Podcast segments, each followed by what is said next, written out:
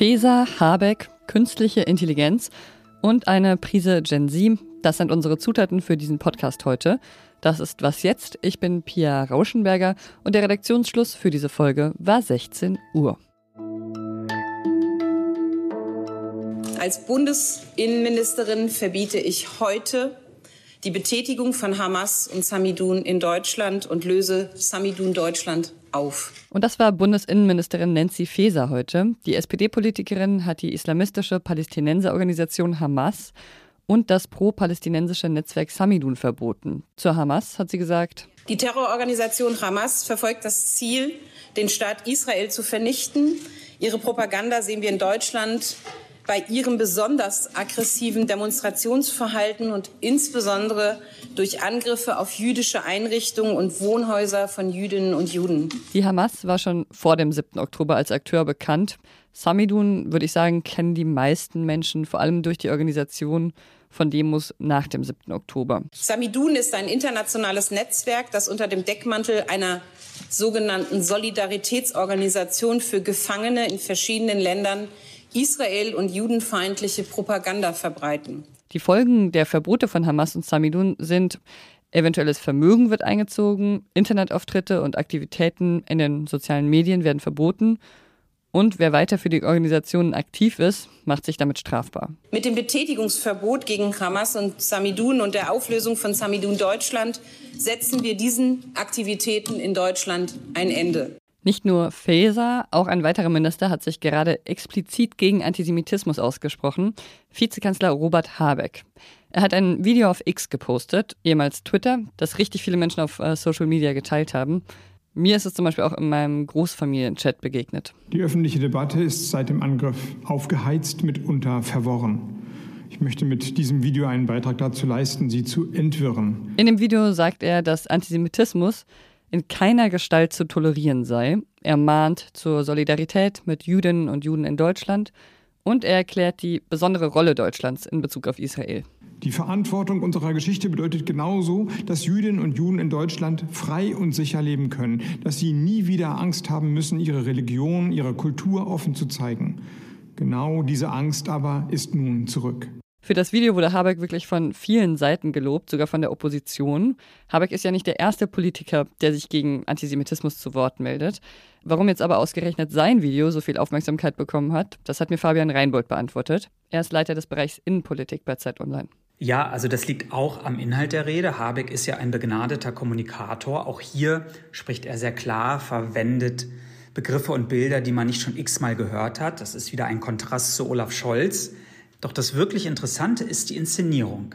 Habeck macht ja öfter solche Videos, nur da spricht er frei, die Kamera wackelt, da wird eine Unmittelbarkeit inszeniert. Das ist hier ganz anders. Hier liest er vom Teleprompter ab. Er hat sich eigens eine dunkle Krawatte noch angezogen. Er steht in seinem Büro im Ministerium. Das ist wirklich ungewohnt. Und für mich ist das eine Inszenierung, wie ich sie eigentlich aus Amerika kenne. Ja, wenn ein US-Präsident in Momenten der Krise aus dem Oval Office eine Rede an die Nation hält. Und das bedeutet, dass Habeck hier als Staatsmann auftritt, dass er damit auch in Konkurrenz tritt zum Kanzler, zum Bundespräsidenten, zur Außenministerin. Er untermauert da auch seine Ambition, solch eine Rolle einmal auszufüllen. Und das ist ähm, jenseits des Inhalts wirklich ein Schachzug, der hier in der Hauptstadt für Aufsehen sorgt. Danke dir, Fabian. Manche von ihnen wollten nur ihre Eltern besuchen und dann hingen sie plötzlich fest, mitten im Kriegsgebiet und ihr Leben war bedroht von Bomben, die gefallen sind. Solche Berichte von Menschen aus dem Gazastreifen, die dort eigentlich gar nicht leben, sondern eben nur ihre Familie besucht haben, habe ich immer wieder gelesen und gehört. Gestern durften etwa 350 Menschen mit ausländischen Pässen den Gazastreifen verlassen. Heute kamen dann nochmal rund 400 Menschen dazu, die den Grenzübergang Rafah überqueren durften. Wenn US-Vizepräsidentin Kamala Harris, Vizekanzler und Wirtschaftsminister Robert Habeck und Unternehmer Elon Musk sich treffen, drei Menschen also mit drei sehr vollen Terminkalendern, dann gibt es wahrscheinlich einen guten Grund dafür. Zum Beispiel die drängendste existenzielle Bedrohung, der wir gegenüberstehen, wie Musk es ausgedrückt hat. In London haben sich am Mittwoch und heute die drei und weitere Regierungsvertreterinnen, Unternehmerinnen und Forscherinnen versammelt, um über künstliche Intelligenz zu sprechen. Und darüber will ich jetzt auch sprechen mit Jakob von Lindern aus dem Digitalressort. Er beobachtet das Treffen. Hallo. Hallo Pia. Ich kann mir ja viele mögliche Gefahren der KI vorstellen. Um welche gingen und geht es denn auf dem KI-Gipfel? Auf dem Gipfel ging es vor allem um Gefahren, die in der Zukunft noch entstehen könnten. Also viele Menschen denken ja vielleicht bei Gefahren durch KI daran, dass Jobs verloren gehen. Das stand dort jetzt nicht im Mittelpunkt, sondern es ging um sogenannte Frontier Models, also KI-Systeme, die an vorderster Front sozusagen dessen stehen, was technisch möglich ist.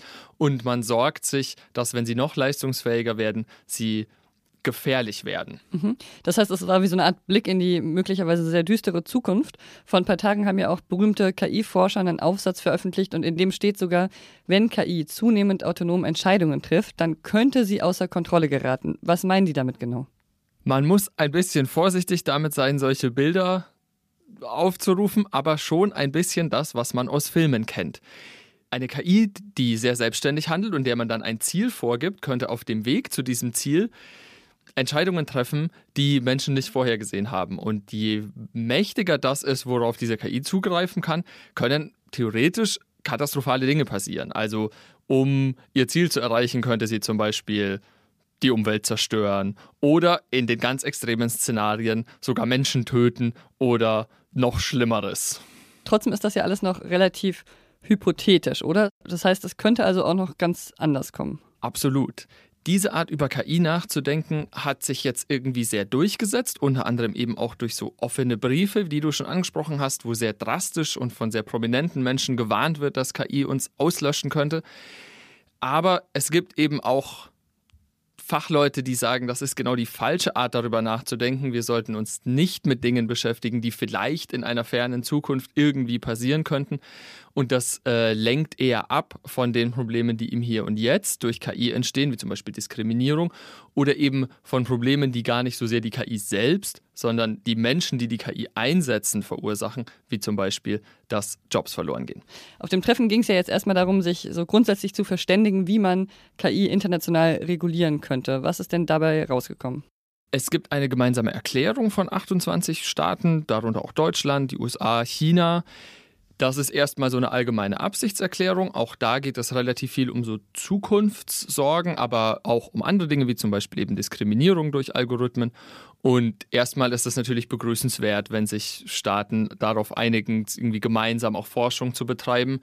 Ich persönlich würde ein bisschen davor warnen, vor zu viel Hoffnung in solche Absichtserklärungen zu stecken. Es gibt aber ja auch echte Gesetzesvorhaben, zum Beispiel in der EU, den AI Act. Der US-Präsident Joe Biden hat am Montag eine Executive Order unterschrieben. Das ist kein Gesetz, aber immerhin etwas, das bindend ist, womit er auch KI regulieren will. Okay, vielen Dank dir, Jakob. Sehr gerne. Was noch? Meine Kollegin Hannah hat mich heute Morgen schwungvoll begrüßt mit Another Day, Another Slay. Gen Z-Zynismus, ich weiß nicht, vielleicht kennen Sie es auch aus dem Büro. Wie man das übersetzt, darüber haben wir dann auch länger gesprochen. Es gibt halt ja auch manchmal Verständigungsprobleme zwischen den Generations. Und darüber gibt es ja auch recht viele Reels. Ich mag die immer sehr und eins davon hat mir Hannah dann heute noch geschickt. Da versucht eine Millennial-Frau ihrer Gen Z-Kollegin geduldig zu erklären, welche Verhaltensmuster vielleicht nicht so gut ankommen im Büro. You can't ghost our clients because their energy was off. Zum Beispiel Klienten ghosten, einfach nicht mehr antworten, weil die Energie nicht so gestimmt hat. Das geht eher nicht. When you tell a coworker, Bob, get that bag, he then comes to me and is like, what bag is she referring? There's a lot of confusion. Oder einen Kollegen zu loben mit get that bag könnte ihn verwirren und er wird sich vielleicht fragen, welche Tasche meint sie? Es gibt natürlich echt viele, viele, viele Reels zur Gen Z, aber das fand ich bisher wirklich eines der besten. Den Link packen wir Ihnen deshalb in die Show Notes.